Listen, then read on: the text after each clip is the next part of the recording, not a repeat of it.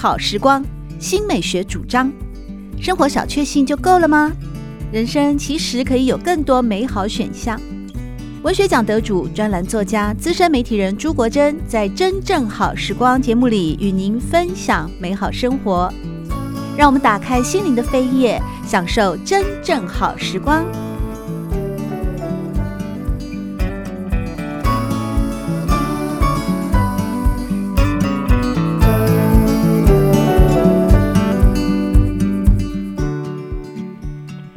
朋友们好，欢迎来到真正好时光，我是朱国珍。在今天，我们邀请到知名作家，也是丹凤高中图书馆主任，更是阅读传道士的宋一慧老师，来和大家分享他的作品《国学潮人志》。古人超有才，在书中萃取了十位最具才情的古代的潮人哦，就是潮男潮女的作家。成败起伏的生命当中呢，这些文学经典或者是文学。家有哪些与众不同的求生姿态，以及不同的潮的方法啊？一慧老师是呃，在这一本书里面，因为它是国学潮人志的 Part Two 了啊，第二部分了。你是怎么挑选出这十位最有才情的古潮人呢？他们是哪些地方潮到让你哦，要好好的来把他们的故事介绍给读者呢？嗯，其实第一本是超有料，所以他们就是博学多闻。然后这一些十位呃我喜欢的古潮人们，他们都非常有才情。所以我当时在选的时候，我甚至有在想说，我想要用那个十项全能的这个运动概念，去把每一个人放好位置。那我觉得其实很幸运，我有看到他们每一个人跟运动项目结合的部分，然后可以很。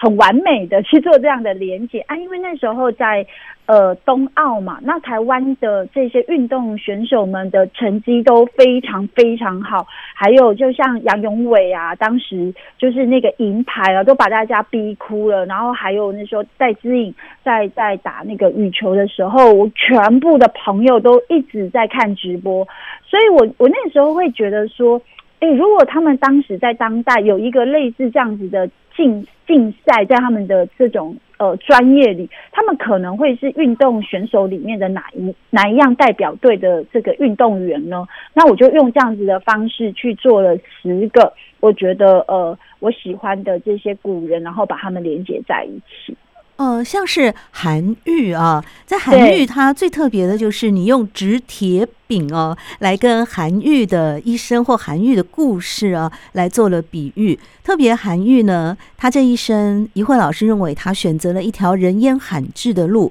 虽然苏玉苏轼啊是称赞韩愈是文起八代之衰，道济天下之逆啊，然而一慧老师认为韩愈呢是一位逆转胜的达人。同时，如果重塑高中国文的记忆史啊，在印象当中最鲜明的第一课就是诗说。在国学潮人志里面哦，一慧老师也让我们认识到了他的另外一面，比方你。算是称赞吗？他是唐代最叛逆的明星。对，我觉得他是青少年的导师，嗯，因为我觉得他一直都没有长大，他前额叶都没有关起来，啊，所以你想哦，谁会去冒犯自己的老板啊？人家老板很开心要去迎佛骨，然后他他却写了一个谏迎佛骨表，这件事很不礼貌诶。所以我就常常跟孩子们说，他不是不礼貌，是因为他的情绪那个前额叶真的没有平衡，但也因为这样而非常鲜明的，他就是一个青少年代表。所以我说，你们不要讨厌他，也不要在第一刻遇到他觉得他很八股，他很守旧，完全相反，他很敢骂，而且他很会怎样，他很会行销自己。其实是说就是在行销自己啊，他不是说李盘是个天才，十七岁来拜我为师，就是在 IG 贴说我跟朱国珍老师拍照了怎么样？那也表示说我很棒啊，不是吗？范国珍老师是谁呀？他会随便跟谁拍吗？不会啊。所以其实是说是因为我们后来都。都是呃，在宋明理学之后，就是都独尊儒术，而且把儒术捧得更高了，又八股取士，所以你会去想说，当时在唐代，在这个佛跟这个儒之争，其实儒家是很弱势的耶。其实整个唐代都是一个佛家的一个佛道的这个氛围，所以你就会想说，一个对于儒家儒术有有这个信仰的人，他会多么的焦虑。就像我们现在去批评学生，他们所他们喜欢的那那那个呃。喜欢的这些娱乐文化，他会多么的不开心，所以我我就会跟学生讲说，其实他只是捍卫他相信他看到的，他想要守护他自己心里面的价值，这不是很像你们吗？所以你就不要把不要把师说的那个老师看得这么的严肃，你就去想他是一个篮球，他是他是一个呃篮球员，他可能是一个厨师，那你这样想不是就对了吗？本来啊，术业有专攻，文道有先后，你今天是一个厨师，你会因为他年纪大，或者会是因为他的他的阶级，然后你就会觉得说你尊敬他或不尊敬他嘛？当然是来自于他的才能，他他他给你的那种生命的启迪，跟你觉得你想要跟跟随他，follow 他那个身上的光啊。他讲的是同样一件事，你们就不要觉得不开心。而、啊、他的这个思辨也有一些思辨上的小矛盾，不过他就是真的很用心要说服你说圣人无常思，所以所以你们都要来跟我好好的学习，不要再去信仰你们觉得呃从上天就会给你们赐福，怎么样？好好努力，要好好读书，要好好累积，然后要不断的这个呃重师问学。其实他他很简单啦，就是说你打篮球，你不是你的那个队长也每天中午都叫你们去练。你不不就是重师问学？你不是就是一直要跟他累积吗？所以我说他很会行销啦，他就是告诉大家说，你们都不打篮球，可是你知道篮球 NBA 里面的球星来拜我为师，那你不觉得他他这这个逻辑是很厉害的吗？他算是当代嗯，嗯很有才气，在在告诉别人，然后他捧别人也捧自己，是行销学的高手哎、欸。嗯、所以我就说，你们第一篇看这个不是刚刚好？为什么要生气？我又没有叫你们背，所以我的意思 就是很简单，跟他说，如果穿越时空，他是每天绑白布条，叫你跟学校抗争。然后校长讲什么，他就会在那边说不对不对，我不能这样子，对不对？我们要是要跟他争取，对不对？他就做这件事啊，连鳄鱼都不放过啊，还要骂鳄鱼，踢鳄鱼尾。我就说他连动物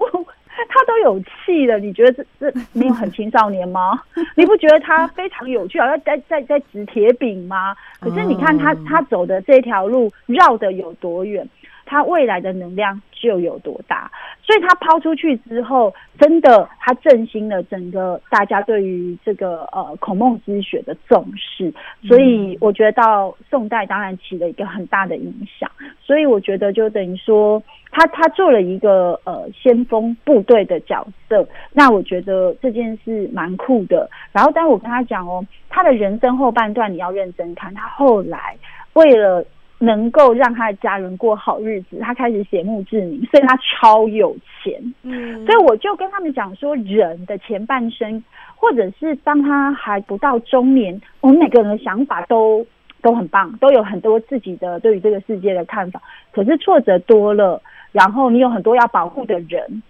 你并不是变软弱了。而是你有不同的、重新的反思自己生命，然后做了不一样的这个呃生命的转弯，那都是为了你自己爱的人，你为了你自己想要捍卫的价值，然后因为年纪大了，你也有可能变得温柔了，所以跟这个世界的抗争会用另外一种方式。所以我就说，其实韩愈真的一生，他的后半期其实不太一样。有机会，我也跟学生说，你们可以思考看一看。所以我大概都没有什么太大的评价，就是等于说，一个人一定有他特别让我们觉得有才情、有才气、很崇拜的地方，但他也有人生的弱点。那如果今天你看他人生的弱点，我们也看到自己跟他很相似的这个性格的时候，那我们要不要修正？就用史瓦特分析，我们有威胁嘛？就是我们也受困于我们的优势，呃，我们有可能受困于我们的优势。譬如说，我们很大名大放，那我们就会为自己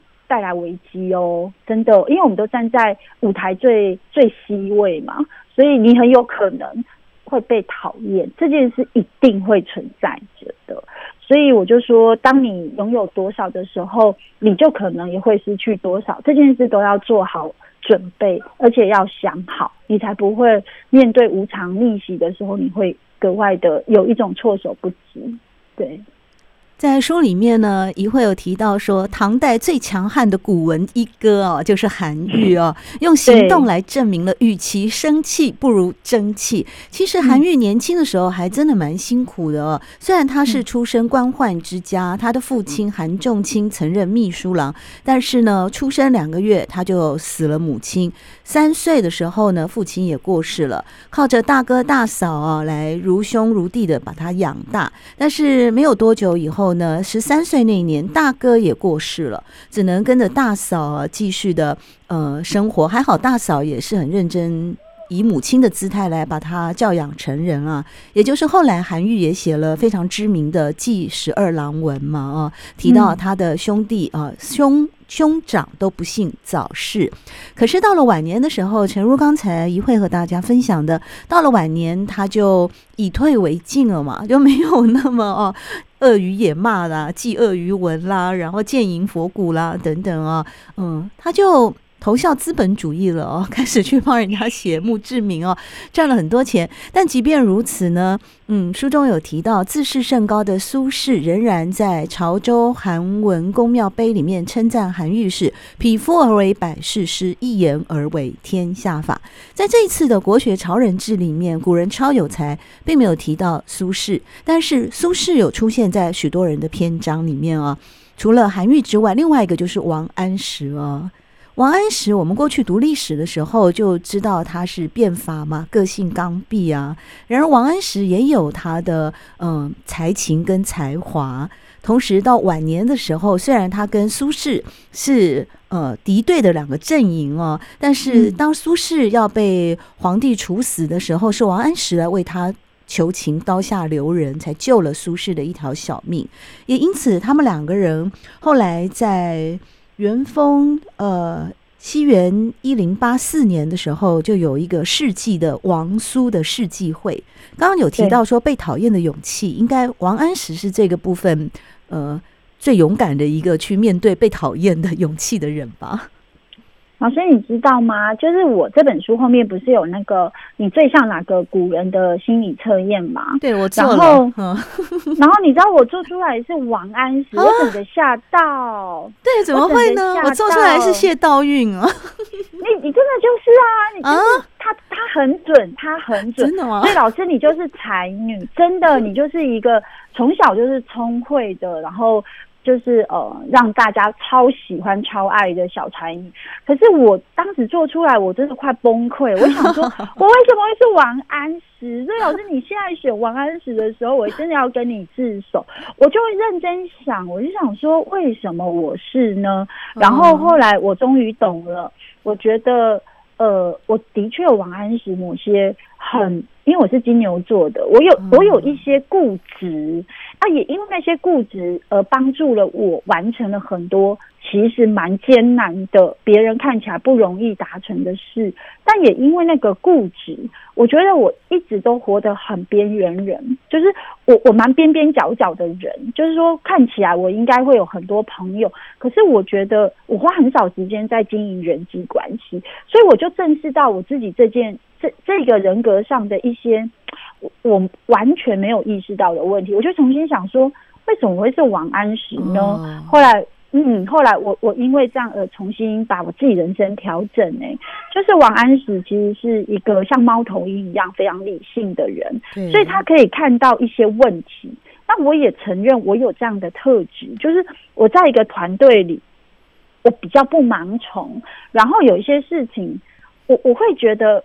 这样子做会有危机，所以，但我我可没有王安石的胆识，就是说，哦，就是写万言书啊，然后想要做改革。嗯，我是比较静默的改革，就是像阅读，我可能十来年前就在做这件事。我是在一个学校推阅读，然后去改造一个图书馆，然后盖了一个图书馆。那我我就在想说，可是我花很长的时间，我不像王安石啦，就是他的手段真的是比较比较是一个先知，很霹雳。可是我就跟我自己说，王安石变法为什么会失败？是因为变法的本身的本质不好吗？没有，本质非常好。可是没有人跟得上，没有人能理解，没有人能帮忙，也没有人能够透过一个反对的力量转为一个助力。所以我就在想，如果我要完成阅读这件大事，我应该要把不相信阅读的学生拉进来，成为我的伙伴。我要把都不读书的老师变成我的好朋友，那我就不会落入王安石他生命的那个困境。所以我做出来这王安石这件事，对我是很好的事情。就是说我我有看到我的问题，还有他走太快了，没有人可以在他旁边，所以当。有些人告诉你我懂你，可是那他那不是懂哦，那他只是觉得嗯，想要让你呃安心，或者是想要成为你的朋友，不能说他是巧骗你，但是他就是以为他懂，那你好像抓到浮木，诶，有人可以跟我在一起，所以我反而要做的是，如果当时他能找苏东坡，他能走走司马光这个。呃，新旧能够合框这样子的一条路，我觉得宋代会不一样。宋代是一个很棒的朝代，嗯、是一个人文荟萃，是一个文人特别有骨气，是一个非常欢乐、有夜市、很科技很发达，嗯、然后很很有人文人文情怀的一个时代。我真的很喜欢。可是那个新旧党争几乎把宋代都赔光啦，所以我的我的感受是说，我不能把。很好的东西浪费在对峙人的对峙跟人互相的的那种争争执，我应该要更善意的去让更多不理解我的人真的去看到阅读的好，去看到阅读是一个可以帮助我们。那学生不爱的东西，我不要跟他争，我不要跟他对打，我就用我的方式慢慢把他。带进来我的世界一点点，再离我的世界近一点点，或许我就不会跟学生有冲突，或许我就不会变成王安石这种明明是要为宋代好好的把那个已经亏空的国库好好赚回来的心态，最后亏的更多，那种让大家都很扼腕的局面。所以当时我做出来之后。我大概花了两天整理我自己，从不能接受到 非常惶恐，到说服了自己说没有问题，你可以活得比王安石更好。后来我用这样的方式来跟我的孩子们说：诶，如果你做出来，你是苏东坡，你你是呃这个谢道韫，他一定有让你很开心、很很相似的这种生命情情运，可是他也有一些很很很让你不能够理解的这种。悲情的一个际遇，我们就来扭转它，我们就来翻转它，我们活出更好的谢道韫，我们活出更好的李清照，我们活出更好的王安石。我觉得这样的话，我们就有机会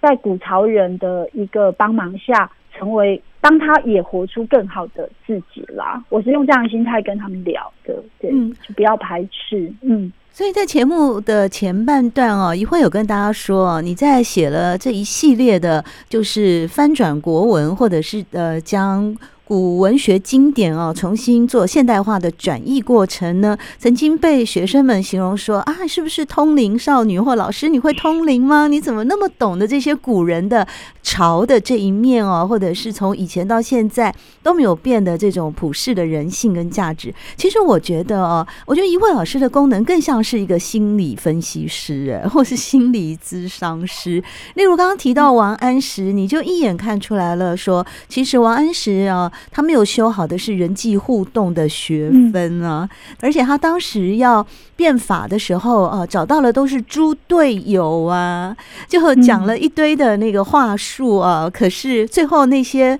什么蔡确、张纯、吕惠卿、蔡京都被写进了《宋史》的《奸臣传》里面哦。那这部分他呃好像也是真的没有团队啊，但他这个人是正直的，他不徇私也不与人勾结啊。到了晚年。年呢，选择安静的离开，也算是有了最后的善终，还把政党意见不合的这个苏东坡变成了生命的挚友啊。其实，在《国学潮人志：古人超有才》这本书里面呢，嗯，我们之前聊到的大部分都是在他们的生命光谱里面有高有低哦，然而最终都是能够。逆势去面对哦，勇敢的去承担自己生命当中所遭遇的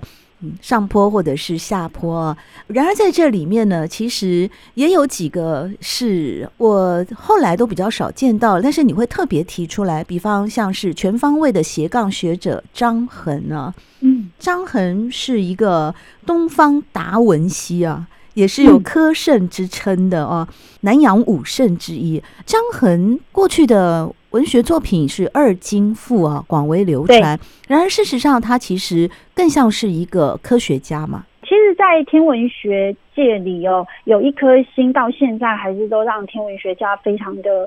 敬仰，就是张恒星。所以，其实张恒在数学界、天文界都是很厉害的高手。譬如说圆周率这个呃精准的小数点，这个他真的就是一个理性思辨的一个文学家。所以他能写出很感性的这种大赋，很有这种呃对于国家使命啊、人人道关怀这样子的一种作品。但他又不断的去在自己的工作，因为他是一个观察立法的。的这个官位嘛，吼，就是一个一个天文官。那他在他的他的这个工作里，他有两个很重要的贡献。第一个，他就是发明了浑天仪，他对于这个历法星象的这个记载非常的精准，非常有科学眼光。那第二个就是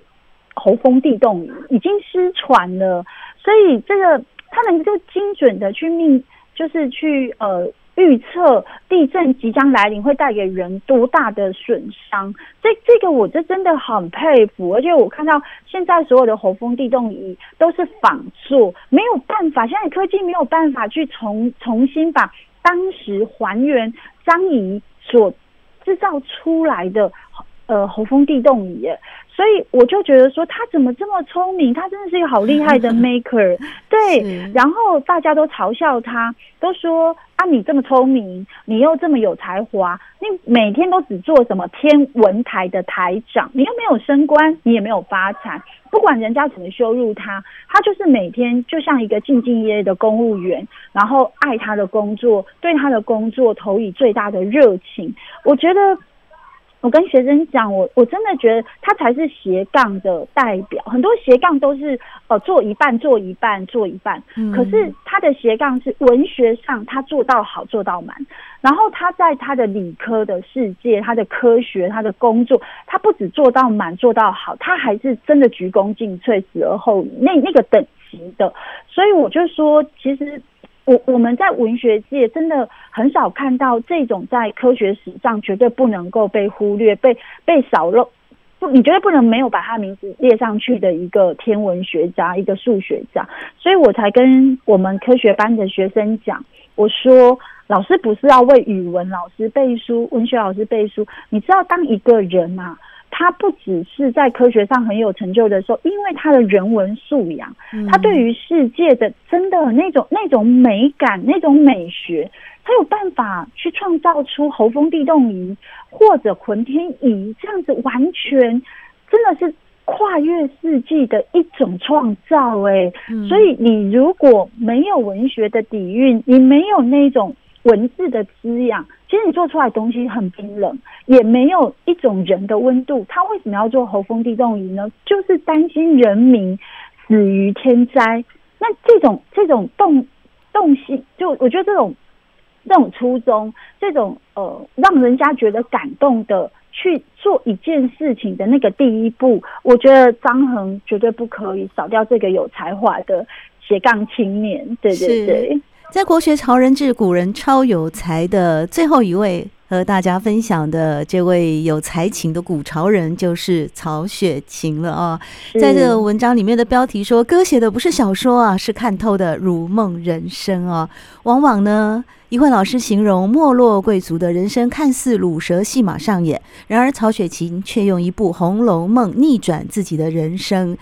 我不是失败，而是把真正的精彩留给懂我的人去解释。最后选择曹雪芹的《红楼梦》啊，来作为整本国学潮人志古人超有才的最后一位介绍的作家，有特别的用意吗？呃，有的，因为我自己家家庭也是家道中落，所以有有感受到我的父亲就是那种年轻的时候有种。壮志未酬，然后有一种呃贵家呃，应该不应该说。呃，富贵人家，然后突然家道中落之后，他非常辛苦，然后呃又要养妻养 养女养儿那种那种很悲情的感觉，所以我在写曹雪芹的时候，其实有点父亲角色的投射啦。嗯，所以就是等于说有富爸爸有富妈妈这件事情，有的时候是一种祝福，可是我在我父亲身上看到的是一种折磨，就是说他曾经过过这样的日子，可是现在呢，他可能要重新面对的是。残酷的现实的人生，那他要往前走，要积极奋斗。我爸爸就要去当铁铁工，所以他当时呢，我记得有一幕，其实跟曹雪芹在《红楼梦》里面有一些呃这种呃树树倒猢狲散的那那个贾府的一个样态。我我有看过，我爸爸有一次就是九点多都没有回来，然后我妈妈就牵着我就在那个街道街道的那个尽头。尽头的地方等着我爸爸，我妈妈非常担心，然后又又家里有老小，她又不不不可能去找我爸爸。结果我们两个就看到很远的地方有有很白的东西发光，是我爸爸的牙齿，他全身都是铁锈，所以在当时很昏暗的，我们以为他是鬼面，所以我们两个吓到没路可走，然后两个抱在一起。那那那那个印象让我很深刻，所以我才会在最后要选择最后一个古人的时候，我就感觉到说。曹雪芹当然写出《红楼梦》，这是这是我们中国的骄傲，是我们所有念文学不能不跟外国人炫耀的一部一部很重要的经典。可是我觉得曹雪芹是用他的一生在写这部作品，那也是因为有这部作品的一个一个呃依依赖感，他才有办法走走走过那么困顿的人生。所以我就有一种感受，就是说他帮我们留下了一个。呃，百分之一金字塔百分之一的清代那种富豪人家生活的实录，可是他要用多少的眼泪去还那个过往辉煌而而而而来，在夜深人静的时候，他所感受到那个世态的炎凉，那个已经不是昨日的辉煌的那种人生的一种悲叹。所以对我而言，我会觉得说。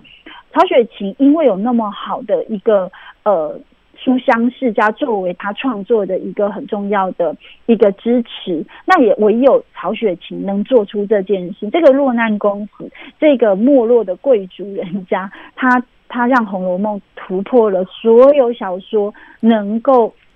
书写的范畴。对，然后我特别喜欢刘姥姥，我可能不会想要当。女主角诶、欸，女一、女二我都不喜欢，我我反而觉得，如果我是别人生命的刘姥姥，我会觉得很骄傲诶、欸，就是在别人的需要里，我最后本来大家都觉得我可能无法帮上他们任何忙，可是最后我却在别人需要的时候雪中送炭，我就定位我自己说，其实我很希望我自己是这样的角色，可能没有办法出身贵族，我也没有办法呃做出这种嗯。金钗们的这种这种风雅，但我希望存有一种人最初始的那种善念、善意，跟对于别人的好、别人的富丽堂皇的拥有，我不会有嫉妒，我不会有贪念，反而是一个全然的祝福，然后在别人需要的时候可以全然的给予。我我在这个角色上，我其实是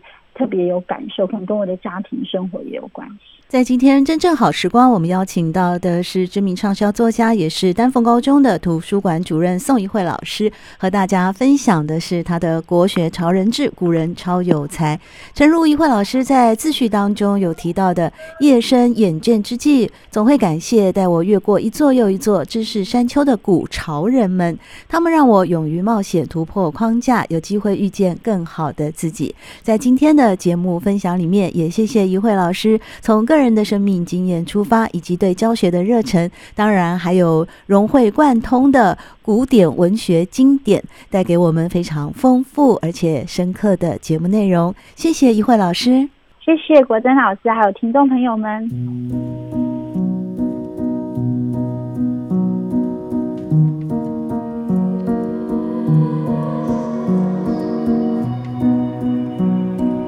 正好时光，每个星期六早上八点钟到九点钟，在汉声广播电台全国联播网播出。节目在广播频道播出之后，也会上传到汉声广播电台的官网。在官网当中，您可以在经典回放的单元里搜寻“真正好时光”，随时收听到国珍为各位制作的精彩内容。喜欢朱国珍制作主持的《真正好时光》，欢迎您订阅、分享或留言，随时保持互动，一起共享美好生活。